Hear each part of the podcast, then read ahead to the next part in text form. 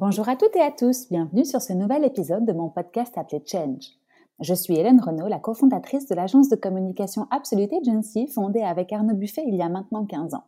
Ça faisait longtemps que je voulais créer un podcast pour avoir le plaisir d'échanger avec des personnalités inspirantes du monde de la communication et de l'entrepreneuriat. Et aujourd'hui, en pleine crise sanitaire et économique du Covid-19, je me suis dit que l'échange de bonnes pratiques et de conseils serait plus que les bienvenus. Aujourd'hui, j'ai le plaisir de discuter avec Béatrice de Mailleux. Béatrice a une vie professionnelle riche et pleine d'expériences, que ce soit en tant qu'employée ou qu'indépendante dans le domaine de l'innovation digitale. Elle est aujourd'hui la CEO de CoStation, des espaces de coworking dans plusieurs villes de Belgique qui ont la particularité de ne pas être que des lieux de travail. Leur mission est beaucoup plus large et a comme ambition de co-créer dans différents écosystèmes afin de penser le monde de demain avec les différentes parties prenantes. Une conversation riche et pleine d'enseignements. Je vous souhaite une bonne écoute. Bonjour Béatrice, comment vas-tu?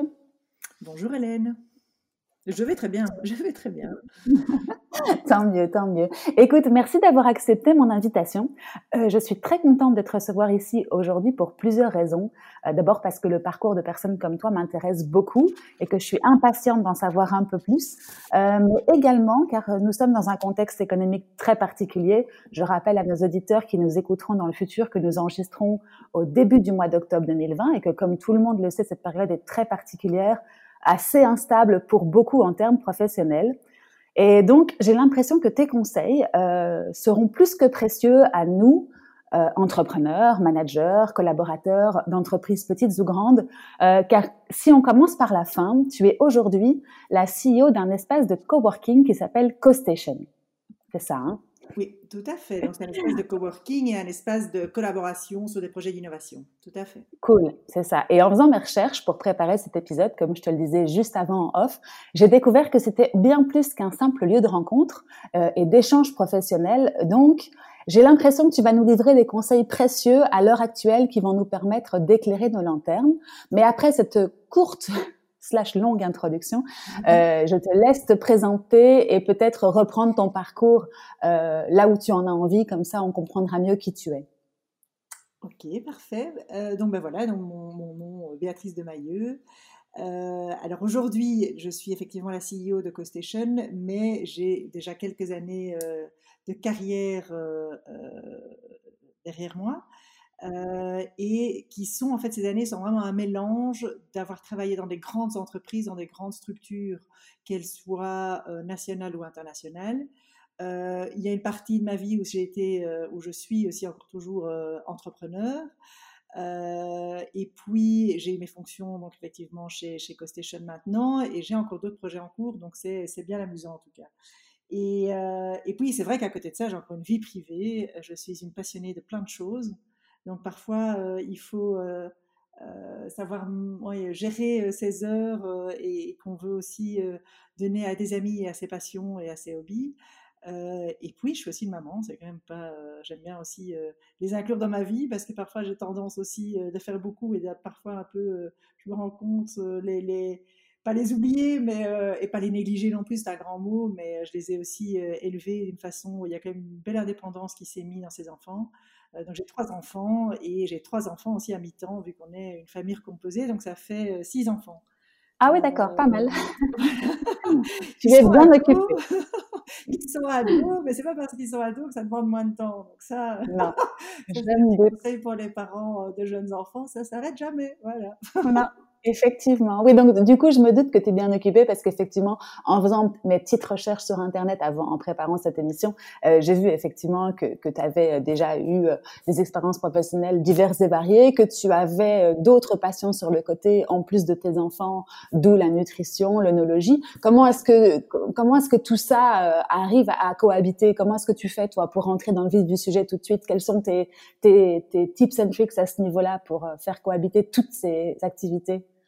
Alors, récemment, j'ai fait, euh, pour ceux qui, s'y connaissent un peu, j'ai fait un parcours où on a fait le test Enneagram. Je ne sais pas si ça te, si ça te dit quelque chose. Ça me parle pas. Et donc, c'est bon, beaucoup de personnes connaissent le MBTI, mais Enneagram, c'est aussi une, une méthode qui va un petit peu voir comment, qui tu es, comment tu fonctionnes, quelles sont tes forces, tes faiblesses, etc. Et j'ai trouvé ça très, très intéressant parce que je m'étais toujours dit, mais comment, quand est-ce que je m'épuise? À quel moment est-ce que je dois arrêter? Comment ça se fait que je bourre toujours mes journées de plein de choses? Et en fait, avec ce parcours que j'ai fait, donc cette analyse et diagramme aussi, ce qui était très intéressant, c'est de voir en fait qu'il y a certaines personnes qui ont beaucoup plus d'énergie que d'autres et que c'est pas grave, et qu'il y en a d'autres qui sont beaucoup plus analytiques, qui sont euh, des personnes qui ont, je dirais, moins d'énergie physique, mais qui ont énormément d'énergie mentale. Et voilà, et donc on est tous des types différents. Et donc moi j'ai compris effectivement que je fais partie des types qui ont une énorme énergie, et donc c'est pas grave que je fasse beaucoup, j'arrive à tenir beaucoup, mais en même temps, ne me demande pas de me concentrer pendant une demi-journée sur quelque chose de très vertical et bien spécifique, parce que j'ai un temps de concentration, ce que j'ai appris aussi, de 25 minutes. Donc euh, euh, voilà, donc c'est assez intéressant déjà d'abord comprendre euh, et d'accepter comment on est, comment on fonctionne et en quoi on est bon et en quoi on est moins bon. Euh, et donc, une fois qu'on accepte ça, et eh bien voilà, moi j'ai accepté que j'ai énormément d'énergie, que je m'intéresse à énormément de choses, que j'arrive à mettre beaucoup de choses en route aussi, mais être vraiment un spécialiste euh, dans quelque chose de très très spécial pendant une longue période, ou détailliste, et ça je ne serais pas non plus. voilà, donc ça, ça explique un peu comment je gère mes journées avec beaucoup d'énergie et beaucoup de plaisir mais ça doit être très varié. Moi, je suis heureuse quand je fais, quand je rencontre plein de gens, quand c'est très varié, quand, euh, quand je peux lancer des choses, quand euh, je peux les voir, enfin, je peux aider et coacher les gens aussi qui les font grandir. Donc, ça me, donne énormément d'énergie. Euh, donc, donc voilà. Et ça, c'était vraiment depuis le tout début de ma carrière, quand, quand, ben, quand j'ai commencé, moi d'abord dans tout le domaine de l'Internet et quand j'ai entre autres commencé chez Telenet dans les fins des années 90. Euh, où c'était euh, c'était des temps euh, magnifiques quoi. C'était le début de l'internet c'était le début de la télévision digitale. Enfin ça paraît ça paraît ça paraît rigolo de dire ça maintenant mais c'est vrai que c'était mmh c'était un monde de possibilités et de potentiels qui s'ouvraient c'était c'était la découverte c'était hallucinant. Et tu as toujours été comme ça même enfant. Tu avais une énergie incroyable et, débordante. Alors ma mère m'a dit que effectivement je la fatiguais un peu. Je, dis la même chose à ma fille maintenant où je vois clairement qu'on a des traits de caractère. Et c'est vrai que c'est se lever tôt, se coucher tard et toujours, euh, toujours dans le, toujours dans la forme, toujours dans, euh, mmh l'excitation. Et puis voilà, c'est comme ça. Et, euh, mais oui, j'étais comme ça depuis toute petite, très curieuse aussi. Et, c'est vraiment la curiosité, moi, qui me tire à découvrir plein de choses. Et puis j'aime pas faire des choix. Et puis quand on n'aime pas toujours faire des choix, alors on aime bien tout faire. Donc c'est quelque chose sur lequel je sais que je dois travailler. Mmh mmh et tu as toujours su, petite, que tu, en fait, à, l'adolescence ou à, la jeune à l'âge adulte, en tout cas du début de l'adulte, que tu allais entreprendre et, faire autant d'activités euh, comme ça Ou euh, quelle était ton envie quand tu étais euh, jeune adulte? Oh, Je crois que j'ai toujours bien aimé, j'ai pas souvent aimé attendre que l'initiative se prenne pour suivre pour l'initiative. Et donc, j'ai toujours bien aimé de dire, eh bien, si, si on veut faire la différence, avoir de l'impact sur la société, l'impact dans ce qu'on veut faire, eh bien, autant le faire soi-même et puis aussi euh, regrouper des personnes pour le faire ensemble. Mais de prendre cette espèce de première étincelle, c'est euh, j'adore la créer moi-même. Et donc, c'est vrai que depuis euh, même à l'école, euh, je me souviens, c'était s'il y avait bien des projets euh, ou des, à au niveau des, groupes de travail et tout quand, j'étais petite, bien souvent je me retrouvais dans ce rôle de dire ok, allez, je me lance, avec qui on peut travailler. Donc c'était vraiment quand même déjà quelque chose qui, était en moi euh, petite et puis qui s'est confirmé après. Bon, bah, j'ai eu mes années chez Telenet et puis toutes mes années chez Microsoft. Et là, à un moment donné, je me suis dit, ben voilà, là, je suis prête pour, pour, pour me mettre d'abord en tant qu'indépendante, je trouvais que j'avais une, maturité, un carnet euh, de, de, réseau aussi qui était, qui était bien riche. J'avais, une confiance, enfin, donc j'avais vraiment. Euh, et je me suis dit, ben vas-y, alors que c'était, c'était magnifique, hein, travailler pour Microsoft, c'était une très très bonne école. Euh, et une belle sécurité aussi, il faut, faut, faut l'avouer. Mais, mais, voilà, je voulais vraiment dire, ok, c'est que le début de tout un potentiel euh, d'opportunités que je peux faire. Et j'ai ce petit côté quand même prudent de dire, bah, commençons d'abord comme indépendante, voyons un peu, puis commençons à créer une première boîte. Et puis, euh, et, puis voilà, donc ça a été étape par étape, ça oui. D'accord. Et dans quel domaine tu travaillais en entreprise et puis après en tant qu'indépendante Tu faisais quoi de Ça a toujours été, donc et chez Telenet et chez Microsoft, ça a toujours été euh, dans du, du, marketing digital, euh, dans du contenu digital. Euh, donc chez Telenet, c'était beaucoup. en fait, j'étais responsable du lancement de tous les, sites à, contenu, donc du portail, comme on les, on les nommait avant. pour mmh nets. Chez Microsoft, c'était du la, com pour tous les produits B2C. donc voilà, j'ai toujours été dans ce domaine on peut dire créatif, marketing, mais toujours en lien avec, avec la technologie. Voilà, donc ça c'est vraiment là-dedans. Et quand, j'ai commencé comme indépendante, en fait, c'était ce qui était très très chouette à cette période-là, c'était toutes les transformation, en tout cas la, période où tout ce qui était dans les médias, on passait du pur print au print plus web. Et donc, mmh c'était la mise en place aussi de toutes ces stratégies web, que ce soit euh, pour le L euh, en Belgique, que ce soit pour le magazine Psychologie, que ce soit en collaboration avec les équipes à Paris aussi de, la Gardère. Donc voilà, c'était euh, mmh c'était vraiment avoir cette compréhension et, comprendre le potentiel du digital et en tout cas pouvoir euh, guider aussi des équipes qui étaient que dans du, euh, non digital euh, vers, vers ce ces nouvelles possibilités aussi et leur montrer ça comme pas quelque chose de moindre mais comme quelque chose qui est tout aussi riche, c'est pas plus. C'est ça, donc du change management aussi à ce niveau-là pour. Oui, toujours beaucoup avec des équipes. Oui, tout à fait. Tout à fait. Mmh D'accord, cool.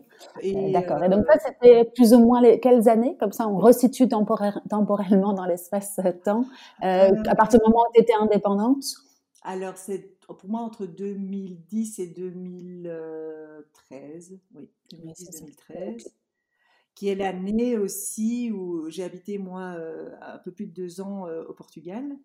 Mmh à Lisbonne. Et là, euh, bon, je travaillais mi-temps sur la Belgique et puis mi-temps j'étais euh, j'étais au Portugal.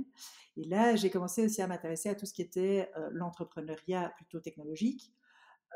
il y a des très très chouettes incubateurs là-bas. Enfin, il y en avait quelques-uns qui commençaient dans ces années-là, dans les années 2011, 2012. Et, donc j'ai commencé aussi à faire l'accompagnement et du suivi en fait de, de start-up portugaises à ce moment-là euh, dans leur, structuration, dans leur stratégie, euh, dans leur, leur, plan de croissance, dans enfin, un peu tout ça, leur plan de financement aussi. Et, euh, en, travaillant là-dessus, ce qui s'est fait, c'est qu'en 2013, j'ai déménagé, ou c'est en 2014, j'ai déménagé, je suis revenue en Belgique.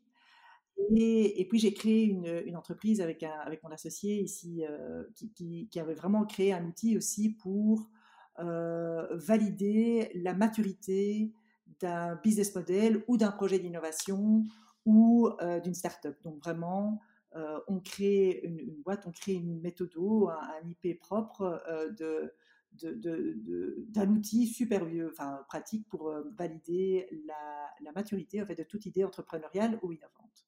Et avec cet outil, on a commencé aussi à faire pas mal de formations en innovation ou en entrepreneuriat. Donc en fait, je continuais dans ma lignée aussi de coaching et de, soutien vers l'entrepreneuriat et l'innovation. Euh, ce qui m'a permis ensuite aussi de me dire, tiens, mais en fait, euh, euh, bon, il y, a tout le coaching business model, mais il y a aussi bien sûr le, le financement qui doit suivre. Et puis j'ai rejoint aussi le fonds d'investissement Internet Attitude comme co-investisseuse, je ne sais plus, je sais pas la forme. Euh, et, et, membre aussi du comité de sélection euh, donc des projets dans lesquels le fonds investirait. Mmh et donc en fait, tout oui, tout s'accélère comme ça. J'ai rejoint aussi des réseaux que je trouve super, comme Réseau Entreprendre par exemple, de vraiment pouvoir donner aussi du temps euh, pour d'une façon euh, très bienveillante et constructive aussi accompagner des, euh, entrepreneurs dans, leur parcours par rapport à ce que moi je sais faire. Donc, c'était principalement toujours l'aspect innovant, l'aspect stratégique, croissance, go-to-market et, et, marketing. Et oui, voilà. Donc, en fait, tout c'est vraiment enchaîné. Tout s'est enchaîné comme ça. Et, mon parcours à côté de ça, de nutrition et d'onologie, ça c'est vraiment des passions. Euh, je suis passionnée par l'alimentation, mais pas juste la gastronomie, mais aussi l'alimentation et l'effet que ça a euh, sur le corps de chacun. Et j'ai toujours été euh, assez choquée de ce qu'on donne à manger à nos enfants, par mmh facilité souvent, et ça m'est arrivé aussi de leur donner un peu de tout et n'importe quoi, mais, mais en fait le goût se forme depuis l'enfance, et donc j'ai créé aussi en 2011 une ASBL, justement, euh, Atelier Alibaba, qui, euh, qui favorise euh, l'apprentissage du goût pour les enfants à travers l'utilisation sensorielle, donc des cinq sens. Donc, leur faire toucher, leur faire sentir, leur faire écouter, leur faire voir et puis goûter. Et en fait, le problème, c'est que Aujourd'hui, on leur met tout de suite quelque chose en bouche et on leur a rien expliqué ou, ou, fait découvrir au niveau sensoriel par rapport à l'alimentation. Oui, c'est ça. On les accompagne pas forcément dans, dans, dans, le manger, en tout cas dans, voilà, dans en fait, on leur dit assieds-toi, mange et, et, et, demande rien. Quoi. Et, euh, c'est marrant parce que j'écoutais, euh, je ne sais pas si tu connais Emily Stenbach, euh, une liégeoise, je pense, qui a créé Feed Your Brain. Euh, et qui expliquait, elle a fait un TEDx super intéressant, je sais pas si tu l'as vu, euh, mais donc qui expliquait que quand ah ben voilà. Eh ben il est super intéressant parce qu'elle revient sur son enfance en disant qu'elle était super active, hein, hyper active, peut-être trop par rapport à, à, à ce que ses proches euh, envisageaient comme la normalité, surtout dans le parcours scolaire en particulier, euh, et que du coup elle avait dû prendre euh, les fameux médicaments qu'on donne à certains enfants pour les calmer, et que finalement bah, aujourd'hui elle voit que l'alimentation et la, la façon de vivre auraient pu avoir un bénéfice bien plus grand que, que ces médicaments. Euh, et, et, donc du coup aujourd'hui, elle met à profit tout ce qu'elle a appris sur euh, sur les neurosciences pour en, en, entreprise faire des séminaires et apprendre à, à, tout un chacun à mieux vivre, à mieux manger. Donc c'est marrant ce que tu racontes parce que ça rejoint un petit peu à la fois ton parcours super professionnel et, et, et, et très très entrepreneuse, mais en même temps qui fait attention à elle, à son corps euh, et à ce qu'elle donne à manger à ses enfants. Donc je trouvais que c'était intéressant ah, oui, parallèle entre entre vous deux.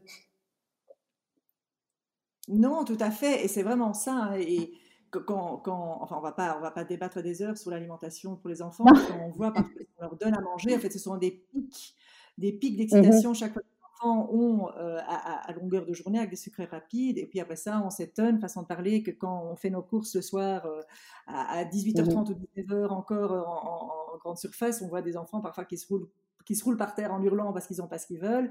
C'est parce qu'ils sont épuisés de tous ces, ces, tous ces pics glycémiques qu'ils ont eu pendant la journée et, oui, enfin toutes les, toutes les suites d'insuline qui, s'épuisent et de ce fameux diabète type 2 qui avant était appelé diabète de l'adulte et qui en fait on a dû euh, l'appeler type 2 parce que sinon euh, bah, il n'y a plus que l'adulte qu'il y a, il y a beaucoup d'enfants et de jeunes qui l'ont aussi. Donc euh, c'est clair qu'on va fonctionner par rapport à ce qu'on mange et, j'ai toujours trouvé ça drôle, les gens qui, qui, dépensent des fortunes sur des, crèmes ou sur même l'essence qu'ils mettent dans leur voiture parce que des pompes moins chères sont peut-être pas aussi bonnes pour leur moteur. Mais à côté de ça, ils, bouffent, euh, enfin, ils mangent euh, parfois n'importe quoi et puis ils s'étonnent qu'il y a des épuisements, qu'on que, qu'on est fatigué, qu'on ne fonctionne pas. Euh. Voilà, donc je, crois qu'au niveau préventif, et, ça touche aussi toute, la question d'immunité dans, dans, ces maladies qu'on a maintenant et dont, tout le monde parle, mais tout l'aspect immunité, pour moi, c'est hyper important. ça, se, ça, se, met en préventif et ça ne se met pas en, en, en guérison. En aide, oui, c'est ça. Voilà, et, c'était dans cette continuité-là aussi que, tout l'aspect. J'adore, je suis une passionnée de vin parce que je trouve ça un magnifique produit et je trouve que les vignerons, c'est quelque chose, c'est des métiers d'amour et de passion. Mais de nouveau là, j'en avais ras-le-bol, au fait, de boire toujours les mêmes goûts euh, collés euh, du blanc ou bien le même bordelais, euh, oui, c'était deux autres châteaux, mais en fait, tu avais toujours le même aspect. et puis surtout le torboyau du jour d'après où tu dis, bah, j'ai bu un vin et je, me tords de mal au ventre. Euh, que je me suis dit, ben, il a tout à fait moyen de, de, boire et d'apprécier des bons vins, mais qui sont d'une façon le plus naturelle possible, du moment à partir de la vigne en fait jusqu'à la vinification. Et donc c'est là où j'ai fait euh, aussi un, diplôme en œnologie spécialisé justement dans tout ce qui est vin naturel, biodynamique et, euh, et donc cette façon différente et qui maintenant on la voit de plus en plus, il y a de plus en plus de restaurants et, et de bars qui mmh font un focus là-dessus alors qu'avant, c'était un peu les, bobos, les, fous euh, qui buvaient des vins qui n'étaient même pas dignes d'être nommés euh, vins, façon de parler. Mmh mmh Et ça, cette, euh, cette passion, tu l'as transformée en activité professionnelle ou ça, tu la gardes pour ton, ah ton plaisir Non, non, alors grande nouvelle, c'est qu'on on a acheté une cave à vin, un magasin de vin cave à vin qui va devenir un, bar à vin et lieu d'expérience ici à Tervure, dans le centre de Tervure où on habite.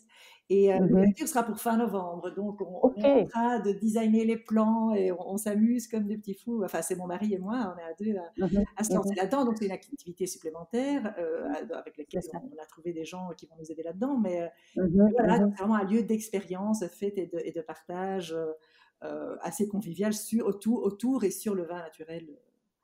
D'accord. Ah bah, c'est super intéressant. Donc, tu rajoutes une facette en plus à, ton parcours professionnel avec ce, nouveau magasin et, et, bar à vin, top. Euh, bravo pour toutes ces activités, c'est vraiment impressionnant. Euh, quand moi je vois que avec euh, mon, ma fonction, on va dire, de, de gérante d'agence de, de, communication, c'est déjà pas mal, mais j'arrive pas à en rajouter d'autres, je suis super impressionnée. Non, non, mais voilà, l'un n'est pas l'autre. Il y a, y a... Non, c'est ça. Chacun, chacun son rythme. Effectivement, j'ai bien compris et c'est ce que tu disais en commençant la discussion donc c'est cool. Euh, si je comprends bien, euh, enfin, si j'arrive à tirer une, ligne directrice, l'innovation t'a toujours drivé parce que euh, ça, a toujours pour toi été quelque chose d'important et tu as toujours accompagné, que ce soit en mentorat ou en coaching ou dans tes propres activités, c'est cette, cette, cette innovation qui t'a toujours intéressé, si je comprends.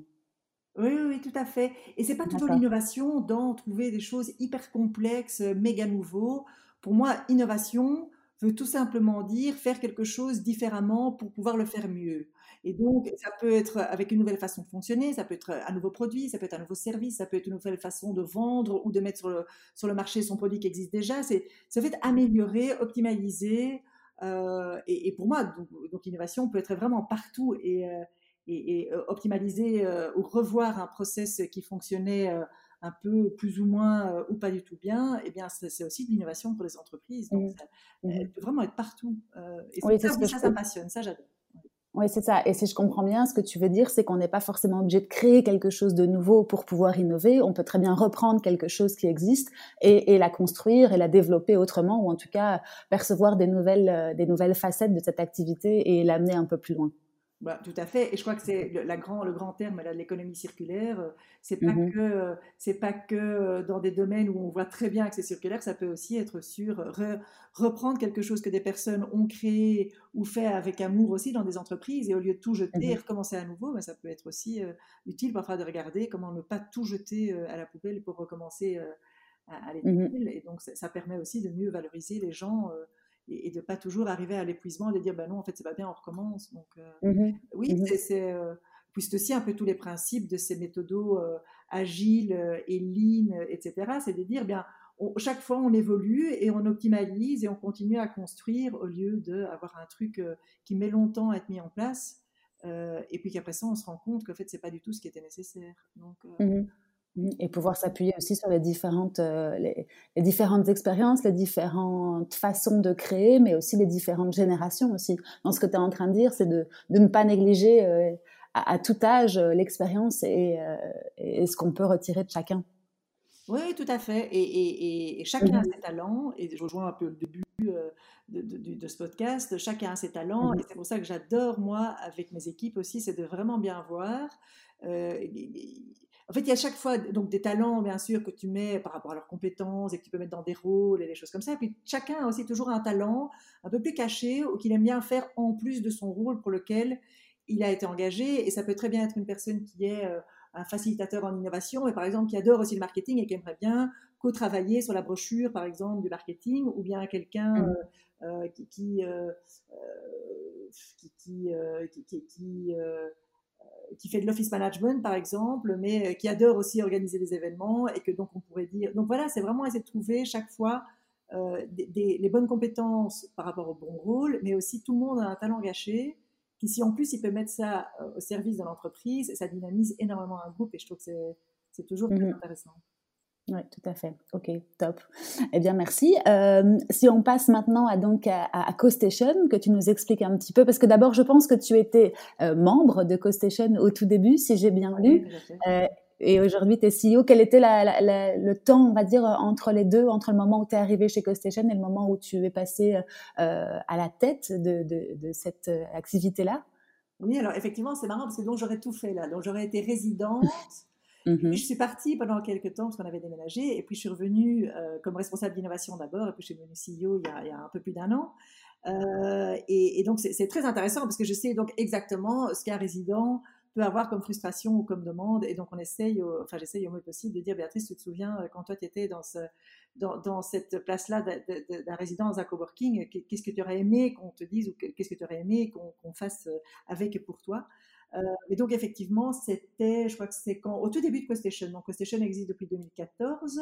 Je moi, je suis arrivée comme résidente avec mon entreprise là en 2015. et puis, je suis partie, puis je suis revenue fin 2017 fin 2017 comme responsable, j'ai commencé en 2018 comme responsable d'innovation. Alors, CoStation était d'abord, donc depuis sa naissance, un, un, coworking que pour des startups dans la technologie et dans l'innovation. Donc sur Bruxelles, sur Gand et sur Charleroi aussi. Ils étaient précurseurs à l'époque, je ne me rappelle plus vraiment s'il y avait d'autres. Bruxelles, c'était, oui, donc sur Bruxelles, c'était quand même une initiative assez, ça, ça, a été assez précurseur. Euh, et, euh, et, donc après ça, effectivement, il y a, a d'autres coworking, euh, il y a plein, enfin il y a beaucoup de coworking qui existent. Le, fait que CoStation avait comme volonté de rester sur la verticale technologique était effectivement assez unique. Et puis il y en a eu beaucoup aussi qui, qui ont joué après. Et là où maintenant CoStation a fort évolué, c'est de se dire en fait on ne on va pas être que un coworking. Euh, on veut vraiment être fait un lieu qui puisse être digital ou physique, et cette année-ci, euh, on, a bien vu l'importance de pouvoir être aussi digital, où toutes sortes d'entreprises, donc qu'elles soient publiques, privées, grandes, petites, full technologiques ou pas, plus des universités, des centres de recherche ou d'autres d'experts, peuvent travailler ensemble sur des projets qui sont ou initiés par CoStation ou initiés à la demande d'autres entreprises, pour vraiment créer de la valeur ajoutée ensemble. Euh, donc, par exemple, euh, un cas très concret qu'on a lancé en 2019 sur l'énergie.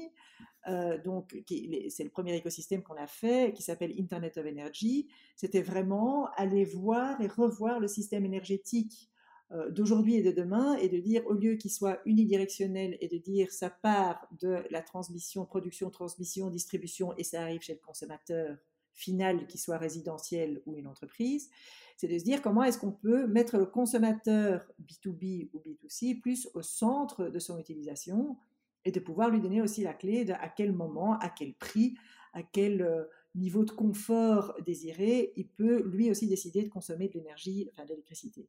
Euh, et donc, ce premier écosystème, donc autour de cette thématique-là, a été créé en 2019. On était, et on est toujours d'ailleurs, euh, euh, une, septantaine d'entreprises qui ont vraiment très concrètement travaillé sur 14 projets bien spécifiques, sur des idées nouvelles de, produits, de services, de position paper, de lobby, ou peu importe quelle était la finalité du projet, mais qui ont travaillé vraiment sur des projets bien concrets pour arriver ici maintenant à la mi-octobre, à la, fin de ce programme, et de, fournir, vraiment de, livrer des idées qui sont totalement testées tant au niveau des hypothèses euh, de marché, des hypothèses technologiques, euh, des hypothèses légales aussi, des régulateurs, pour pouvoir passer après dans une phase ou de lancement euh, ou, de, de, ou de ou lancement euh, à, échelle euh, industrielle, donc à, grande échelle, un go-to-market plus large.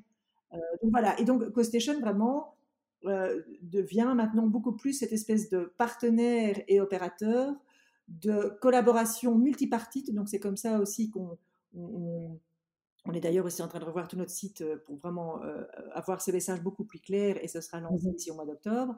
Mais de dire, voilà, CoStation, c'est vraiment l'opérateur et le facilitateur de toute initiative multipartite, dans une volonté de toujours mmh créer quelque chose de concret et ensemble. D'accord, mais donc ça ne veut pas dire forcément que, euh, par exemple, tu donnais l'exemple de l'énergie, que vos membres, que, que, que toutes les, les, les, entreprises dont tu parlais, qui ont composé cet écosystème, faisaient partie de vos membres. C'est pas ça. Ça, c'est deux activités un petit peu parallèles. Vous avez vos membres. Deux activités parallèles, et quand on dit nos membres, c'est nos résidents plutôt. C'est ça. Et puis on a nos membres ou des entreprises qui sont dans les écosystèmes. Mais bien sûr, on facilite la collaboration, il y a des priorités qui sont données à nos résidents, il y a des demandes qui peuvent être faites et dans lesquelles eux peuvent euh, euh, rejoindre aussi des interagir actifs plus facile. Donc voilà, mm-hmm. interagir, on a besoin d'expertise, euh, je dis n'importe quoi, mais en, IoT, je ne vais pas aller chercher une boîte qui n'est pas... je vais d'abord regarder dans nos propres résidents, bien sûr. Mm-hmm. donc, donc voilà, et donc c'est là où ce milieu se touche plus, c'est qu'avant, nos résidents n'étaient que des, startups qui prenaient de l'espace euh, bureautique, enfin de l'espace bureau. Là, mmh maintenant, le résident, ça peut aussi très bien devenir euh, euh, l'entreprise qui est dans Internet of Energy ou l'autre qui est, on a lancé un écosystème mobilité aussi cette année-ci, notamment, j'en cite un avec la SNCB, la STIB est dedans, Bruxelles Airport. Ben, mon résident aujourd'hui, ça peut très bien être quelqu'un de la STIB eh bien, qui vient travailler pendant X heures au sein de CoStation ou qui, une, qui prend une salle de réunion pour travailler ou sur le projet ou sur autre chose. Donc en fait, cette communauté est devenue beaucoup plus large et pas que liée à cette communauté qui est résident chez CoStation. Donc, c'est aussi mmh toutes les entreprises et, et, on en est à, près de 200 et qui collaborent avec nous dans le cadre de nos écosystèmes euh, thématiques, que ce soit oui, euh, mobilité et puis les autres qu'on va lancer. Oui, c'est ça, c'est ça. En fait, vous avez comme, comme ambition de pouvoir développer des écosystèmes sous forme de thématiques ou, ou de, euh, de domaines d'activité et de pouvoir amener des, des projets euh, plus loin grâce à, à vos résidents d'abord et puis ensuite grâce à vos membres et à faire euh, une émulation de tout ça pour porter un sujet et, et l'amener plus loin en termes d'innovation, en termes de d'activité, c'est ça, hein, si oui, je comprends ça, en termes d'innovation, en termes d'impact. Et ça peut être autour d'une thématique comme la mmh mobilité. On lance aussi un écosystème sur le food, un autre mmh sur le, tout ce qui est smart building, smart living. Mais ça peut aussi être une entreprise, par exemple, ou un petit consortium d'entreprises qui vient chez nous et qui dit, ben voilà, vous êtes les spécialistes du, de la, du, du multi-party innovation, accompagnez-nous aussi pour créer des use cases, nous ensemble, ou euh, qui, qui, vont vraiment arriver à quelque chose de concret, mais toujours dans cette optique de plusieurs entreprises ensemble. Euh, donc, on, voilà, et c'est vraiment ça qui est notre corps, euh, corps talent et de toute la méthode, évidemment, qu'on a euh, développé maintenant depuis deux ans et qu'on utilise en fait dans différentes tailles de, projets, mais toujours avec cette volonté d'ensemble, donc du multiparti, pour avoir plus d'impact, pour être plus fort et pour avoir une, sortie en fait qui est encore plus solide. Et je crois que cette notion d'ensemble, on est mieux, on, l'a, voilà, on l'a, on a toujours dit haut et fort et qu'on l'a fort ressenti aussi ici euh, lors de cette période euh, de lockdown et de, crise du, de Covid par des initiatives aussi comme Co-Responsability, qui est la même chose. De nouveau, on prend un consortium de différentes entreprises qui avaient une volonté de collaborer ensemble pour trouver, et c'est ça qui est devenu le Co-Responsibility Pact, qui est un pacte qui est téléchargeable sur le site de Co-Responsibility et qui donne des idées, des pistes et des réflexions, comment être plus résilient euh, en tant qu'entreprise, mais aussi en tant qu'individu, euh, en temps de crise, euh, en temps de crise qui, peut impacter, qui impacte tout le monde. Donc, c'était une volonté de ces entreprises de dire, bah, ensemble, créons des idées qu'on va mettre après à disposition de tout le monde. allez télécharger le pacte, lisez-le, il y a certainement des idées là-dedans que vous pouvez mettre en application. Et voilà, donc c'était toujours le ensemble, on est plus fort pour pouvoir créer ou proposer quelque chose.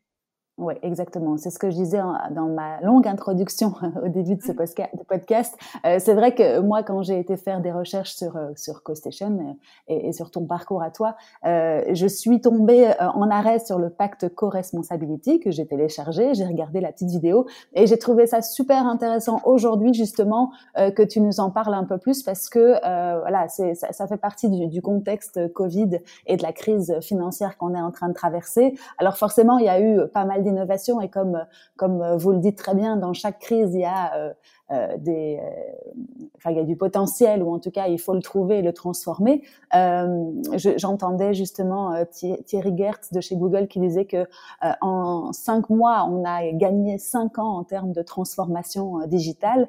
C'est super intéressant effectivement, mais voilà c'était intéressant que tu reviennes sur ce pacte de co-responsabilité pour nous expliquer un petit peu si je comprends bien, vous l'avez co-créé avec différents entreprises belges. Euh, et vous l'avez créé euh, tous ensemble euh, ou co-créé comme tu dis. Est-ce qu'on peut revenir sur ce pacte et que tu nous expliques un petit peu quels en sont les trois piliers ou les trois fondamentaux? Oui, tout à fait. Donc l'idée de co-responsability est arrivée lors d'un call que j'avais avec, avec nos actionnaires. Et on s'était dit, bon, c'était vraiment le début, début lockdown, je crois que c'était fin mars. Et euh, on s'était dit bon, ça va, euh, ça va, ça va secouer euh, de partout ici cette crise, ça va être difficile. et alors, lors de ce board, on a dit mais tiens, comment est-ce qu'on pourrait utiliser notre méthode qu'on a, mais dans un but qui ne soit pas que thématique sociétale comme la mobilité, l'énergie, etc. Mais la thématique d'aujourd'hui qui est de dire ok, comment est-ce qu'on peut mieux passer à travers une crise qui est qui a qui était ni prévu, ni attendu, et qui arrive comme ça, paf, out of the blue pour tout le monde et donc, on, a, on a réfléchi là-dessus et c'était vraiment arrivé dans le concept de se dire, en fait, on a une responsabilité, et d'où vient le nom, collective par rapport à ce qui arrive. C'était prévu pour personne, c'est toujours facile de montrer du doigt les pouvoirs publics, les ceci, les cela, les patrons, les employés, les, enfin, donc de trouver des, des boucs émissaires. On s'est dit, non, en fait, on est tous co-responsables pour, en fait, mieux s'aider et en sortir tous, tous euh, mieux et plus riche de, cette crise, et surtout aussi voir comment on peut mettre des choses en place qui peut mieux euh, prévoir, enfin, ou, en tout cas mieux, j'ai pas envie d'utiliser le mot armé parce que je trouve que c'est euh, un peu violent, mais qui peut mieux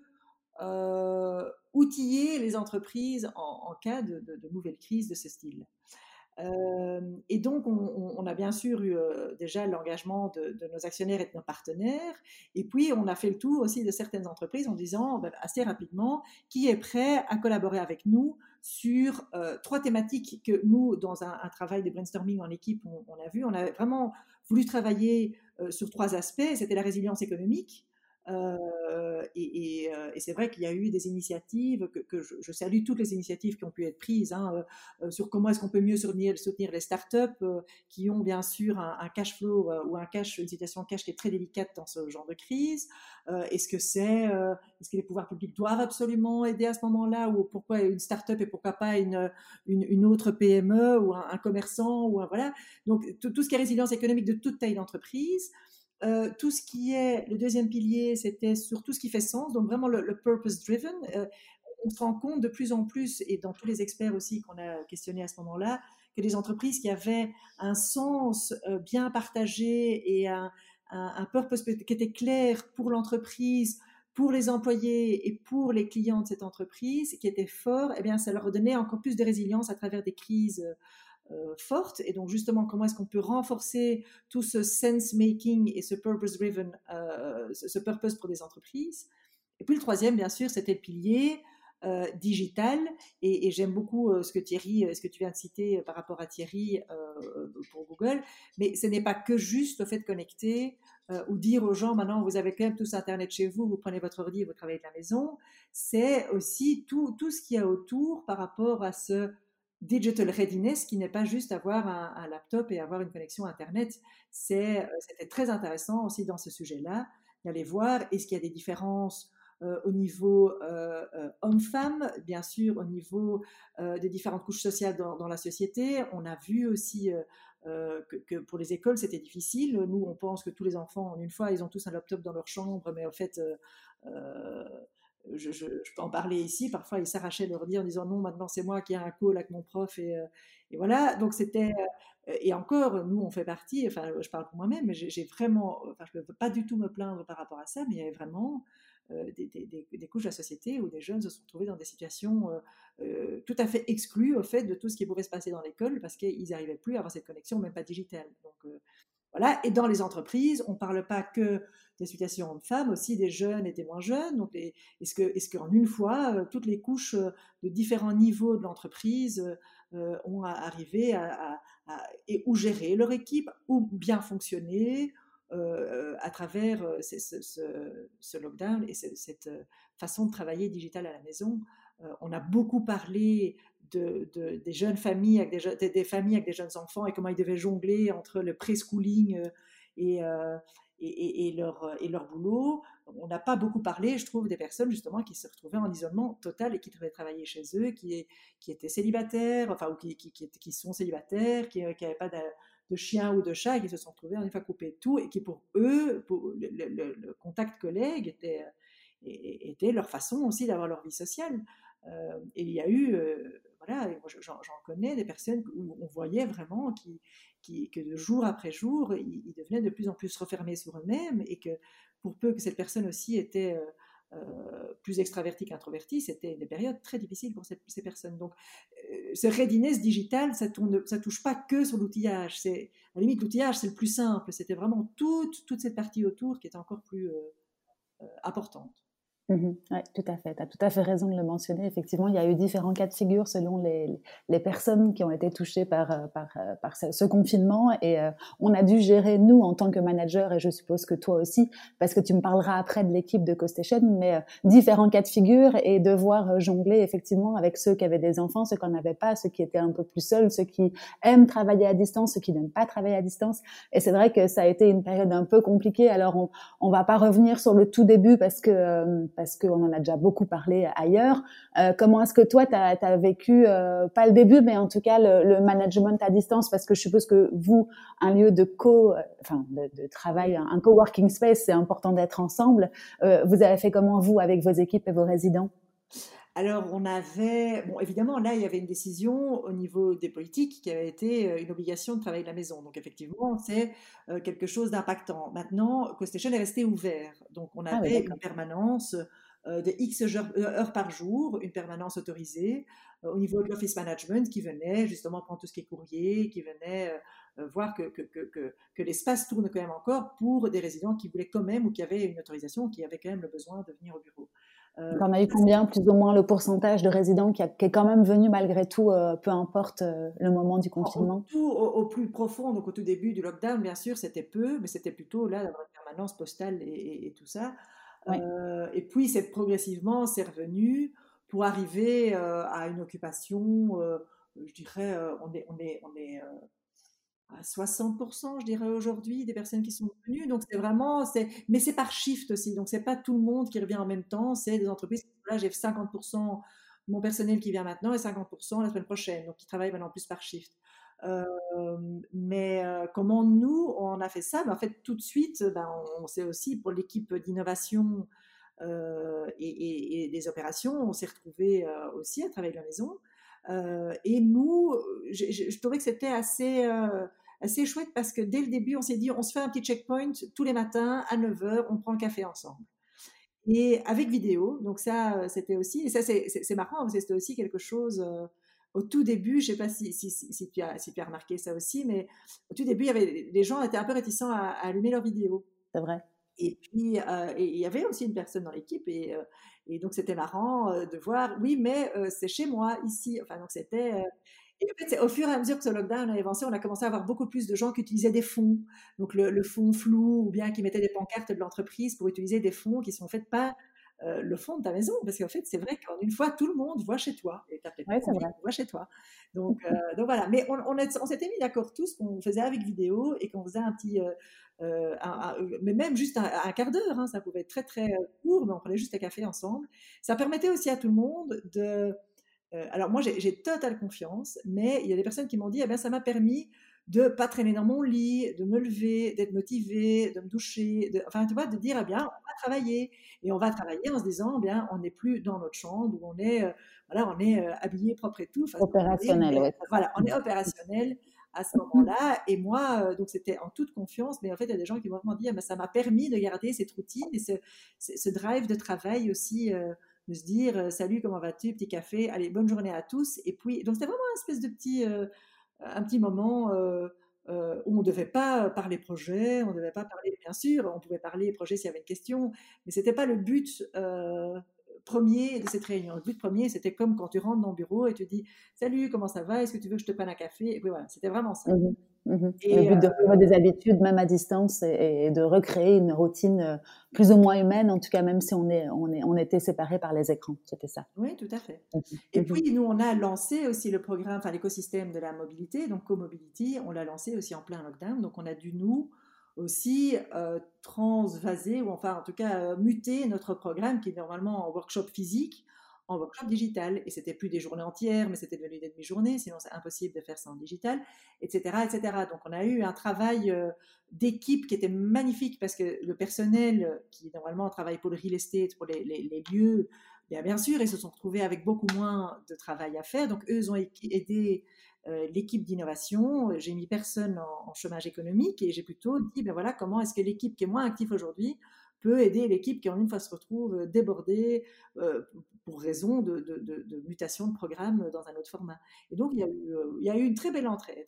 moi je trouve que c'était vraiment c'était oui c'était c'était très dynamique et c'était c'était très chouette et puis il y a eu co-responsability qui s'est lancée aussi à ce moment-là où aussi avec toute l'équipe on a travaillé là-dessus sur les thématiques sur les experts sur sur la mise en page de tout ça. Donc c'était vraiment très, très riche comme période, je trouve. Oui, il y a eu beaucoup d'innovations et beaucoup d'avancées dans votre travail pendant cette période-là. Vous en avez profité justement pour travailler sur des sujets, comme tu dis, euh, soit de fond, soit de faire transvaser euh, certains dossiers vers certaines personnes. Et donc, du coup, tu as, innové encore cette période-là et tu en as profité pour, euh, pour faire avancer certains sujets. Tu as, d'autres écosystèmes qui vont voir le jour et pour lesquels tu as eu une inspiration, que vous avez eu une inspiration pendant cette période-là?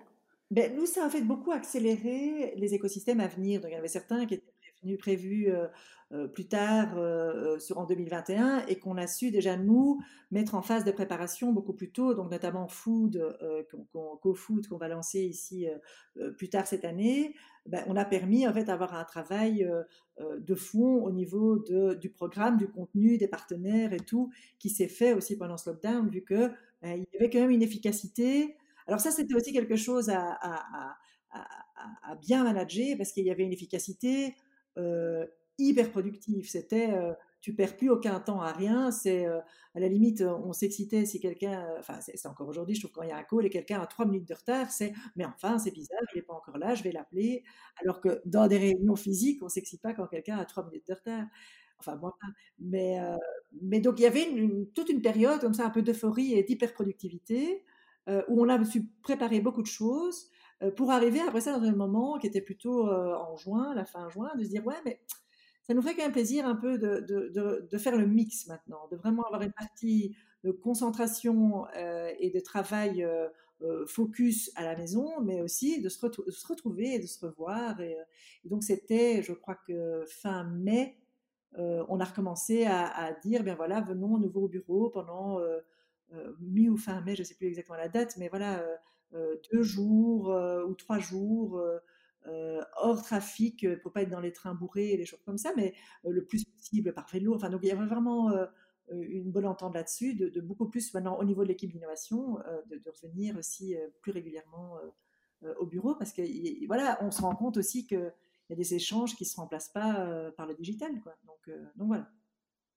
Non, c'est ça. Si on peut combiner le meilleur des deux mondes, tant mieux. La concentration, euh, chacun chez soi, derrière son ordinateur, et puis après les échanges, la co-création euh, physiquement présent euh, au bureau. C'est vrai qu'il y a pas mal de choses qui ont changé à ce niveau-là. Toi, qu'est-ce que tu, quels sont tes, tips and tricks justement pour le, manager d'aujourd'hui qui doit pouvoir gérer le physique et le et, à distance? Tu aurais un, ou deux bons petits conseils pour nous? Bah, Moi, je dirais celui qui n'avait pas confiance dans, dans ses équipes, eh c'est mal barré parce qu'il va se. voilà, et ça, doit être horrible à vivre si tu ne fais pas confiance aux gens. Euh, donc, déjà, je crois que la confiance euh, est, là, et je crois qu'encore plus aujourd'hui qu'avant, c'est le, résultat qui compte, c'est pas le nombre d'heures ou le présentéisme ou. Euh, ou, les, voilà, c'est pas ça qui compte et ça n'a jamais, a jamais été ça qui comptait. Mais par contre, pour, certaines personnes, parfois, s'ils voyaient pas, ils croyaient pas. Et donc, il faut se baser sur ce qui en sort, sur les, résultats, sur, euh, euh, plus ça que bien sûr sur, euh, sur les heures ou, la, présence pure et dure. alors je crois qu'aussi, par exemple, sur les managers qui disaient oui, mais il y a de l'abus, il y aura plein d'abus, je crois qu'aujourd'hui, ils ont déjà même cité des chiffres aussi. Sur le pur abus-abus, ça se limite à très très peu de pourcentage des, collaborateurs. Donc c'est vraiment c'est vraiment peu. Et, et, pour pas citer, mais je sais que SD Works a fait une, une enquête justement lors de la journée du télétravail la, semaine passée, je crois mardi, avec certains chiffres qui étaient intéressants. C'est que le, les employés en fait ou, les collaborateurs demandent vraiment un mix. Euh, et c'est plus euh, euh, il y a de la solitude, mais il y a aussi du temps de concentration. Donc en fait, je crois que maintenant tout le challenge va être en 2021 de pouvoir construire. C'est pas tout ou rien. C'est maintenant ce mix qui doit être un bon équilibre euh, qui rendent en fait la vie plus agréable à vivre pour tout le monde, que ce soit au niveau du trafic, que ce soit au niveau de la gestion euh, euh, enfants, loisirs, amis, que ce soit au niveau d'un vrai travail focus ou d'un travail collaboratif. Je crois que ce sera tout l'art maintenant en 2021, c'est de voir qu'on puisse avoir un bon mix qui, en fait, vont nous faire remercier, façon de parler, cette crise qui nous a vraiment chamboulé, mais qui, on peut tout à fait en sortir, en tout cas sur cette partie-là. et économiquement, c'est clair que c'est très dur, mais, mais, en tout cas sur cette partie de, de bien-être au travail pourra vraiment nous faire sortir gagnants, en fait. J'en suis persuadée. Oui, moi aussi, effectivement. Donc voilà, et donc ça, c'est mes conseils. Je crois que c'est c'est continuer à avoir confiance aux gens, déjà avant, pendant, après, enfin tout le temps, et, et, se focuser sur l'outcome et, et, sur le, nouveau qu'on peut mettre en place, et pas se focuser sur le comment exactement c'est fait. sur fixer des objectifs et puis regarder les résultats, et pas forcément se, pencher trop sur les heures et, et, le présentéisme, effectivement. Ok. continuer aussi, par contre, en temps de, de distanciation, continuer à avoir des moments de, de, one, de one-on-one, comme on dit, ou de, mmh de, de, discussion un par un, parce mmh que parfois, c'est encore plus le danger que des personnes qui étaient peut-être déjà isolées avant, en, même si elles étaient physiquement présentes, qui étaient plus introverties, il y a encore plus un risque d'isolement, parfois pour certaines personnes dans ce monde digital, qui encore moins ont, ont l'envie d'intervenir dans des discussions de groupe ou quoi pendant des, des séances digitales. Donc, vraiment continuer à faire du one-to-one euh, bienveillant, court, des petits moments, mais pour être sûr de garder le contact avec tout. Mmh mmh tout à fait, je te suis absolument sur ce point-là aussi. Euh, si jamais tu, tu es euh, entouré de personnes qui, portent des projets, qui, sont entrepreneurs, comment est-ce que tu conseilles toi aujourd'hui les jeunes ou moins jeunes, parce que c'est pas forcément l'âge qui définit la personne, mais qui, qui porte un projet, qui a envie de se lancer? Comment est-ce que comment est-ce que tu les conseilles toi? Alors c'est marrant parce qu'il y a parfois des, euh, des, des, jeunes ou un jeune qui m'appelle et qui dit oui voilà j'aimerais bien avoir ton ta, vue là-dessus ou ton retour. Est-ce que je ferais bien d'aller travailler là de bouger alors que j'ai un beau job euh, dans une structure corporate? Alors moi ce que je trouve qui est toujours important c'est de savoir la raison pour laquelle tu voudrais bouger. Euh, et il faut que la raison soit bonne. Si la raison est voilà je rêve de faire tel projet euh, je, je, travaille dessus euh, en parallèle par rapport à un autre boulot dans une entreprise. Et maintenant, je suis prêt. Euh, j'ai vraiment envie de le faire et je le tire et tout. Donc ça, pour moi, ça c'est de l'énergie positive ou de dire, ben voilà, je veux quitter une grande structure pour aller travailler dans une start-up euh, parce que c'est vraiment quelque chose qui me drive pour telle et telle raison. Si les raisons sont bonnes, c'est une énergie positive. Euh, si c'est, euh, je veux aller travailler ou créer ma propre initiative dans une start-up ou peu importe, parce que mon boss est chiant et que, et que, et, que je l'aime plus, enfin, pour caricaturer, ben ça c'est de l'énergie. Enfin, ça, ça, c'est, ça va être une raison qui va peut-être te plaire pendant quelques semaines, voire quelques mois, mais après ça, c'est vite, euh, c'est pas, euh, voilà, c'est pas une raison euh, suffisante que pour le faire. donc pour moi, rien n'est facile, ça c'est clair, mais il n'y a pas, si les raisons sont bonnes pour le faire et que si tu as vraiment envie de t'y donner à fond dedans, alors ça peut paraître cliché, mais alors je, crois que ça va toujours fonctionner. Et puis demander de l'aide. Moi, ce que j'ai le, ce que j'ai le plus utilisé, je crois, tout le temps, c'est mon réseau, tant au niveau de l'aide que je leur demandais, que euh, eux leur, dire aussi qu'ils peuvent toujours venir chez moi pour de l'aide. Et, euh, donc ça, c'est euh, vraiment l'utilisation de, ce réseau, de ce réseau dans les deux sens. Proposer ton aide quand tu le sens. ou quand tu, voilà quand tu peux et, aussi demander de l'aide peu importe à qui hein, euh, voilà, même encore maintenant, moi j'aime bien euh, euh, aller à droite à gauche et des, mentors que, que, je trouve brillants et des, vraiment des personnes avec qui je peux encore beaucoup apprendre aujourd'hui et, que je respecte ou que j'admire pour quelque chose que j'ai envie aussi qu'ils puissent me partager. il n'y a jamais quelqu'un, quand j'ai demandé de l'aide, il n'y a jamais quelqu'un qui m'a dit t'es gentil, mais euh, voilà, euh, tu peux partir. Donc jamais, en général, l'humain est bon par défaut. Moi, je suis persuadée que l'humain est bon par défaut et que, et que voilà, si on demande l'aide, c'est quand même rare que quelqu'un te dise non, euh, même s'il dit qu'il n'a pas le temps, ce sera peut-être pour un autre moment. Mais voilà. Et, moi, je veux toujours que les gens comprennent que c'est dans les deux sens. voilà. Moi, je suis tout à fait là pour aider. Et si moi j'ai besoin d'aide, je le demanderai aussi. D'accord. Et par rapport à la temporalité et par rapport à, cette crise financière qu'on vit tous, est-ce que tu trouves euh, que c'est un bon moment pour se lancer? Est-ce que, tu, est que tu conseilles les gens dans ce sens-là en général? Est-ce que tu penses que il faut, il faut y aller si ton projet est valable? Et comme tu l'as dit, si euh, en plus ta, ta raison et ton why est, bon, euh, tu, tu donnes des conseils à ce niveau-là positivement? Bah, je me suis beaucoup posé la question moi-même aussi, est-ce que c'était bien le bon moment d'ouvrir un magasin ou un bar à vin Mais moi, j'ai l'impression que il pourrait toujours y avoir des raisons pourquoi tu vas pas le faire. Alors, ça peut être une crise économique, ça peut être euh, la crise des attentats d'avant, ça peut être plein de choses, mais euh, voilà, il y, a toujours euh, 100 et mille raisons pour pas le faire.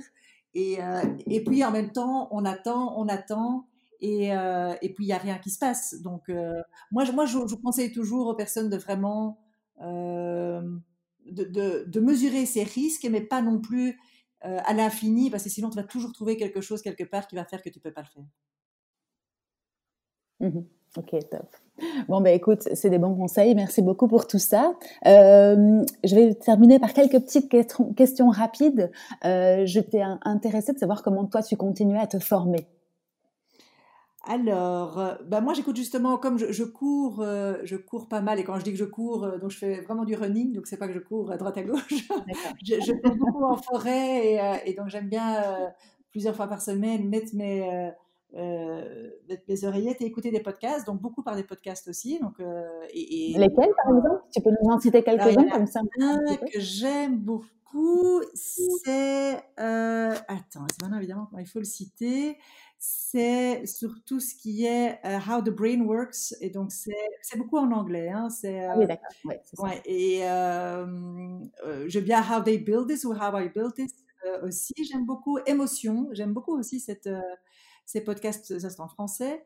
ou bien ceux de la BBC aussi, j'aime beaucoup sur de l'actualité.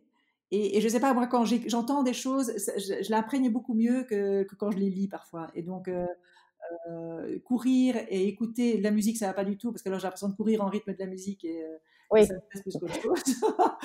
Mais donc, écouter du texte, ça, euh, ça, s'imprègne très bien et, et, voilà.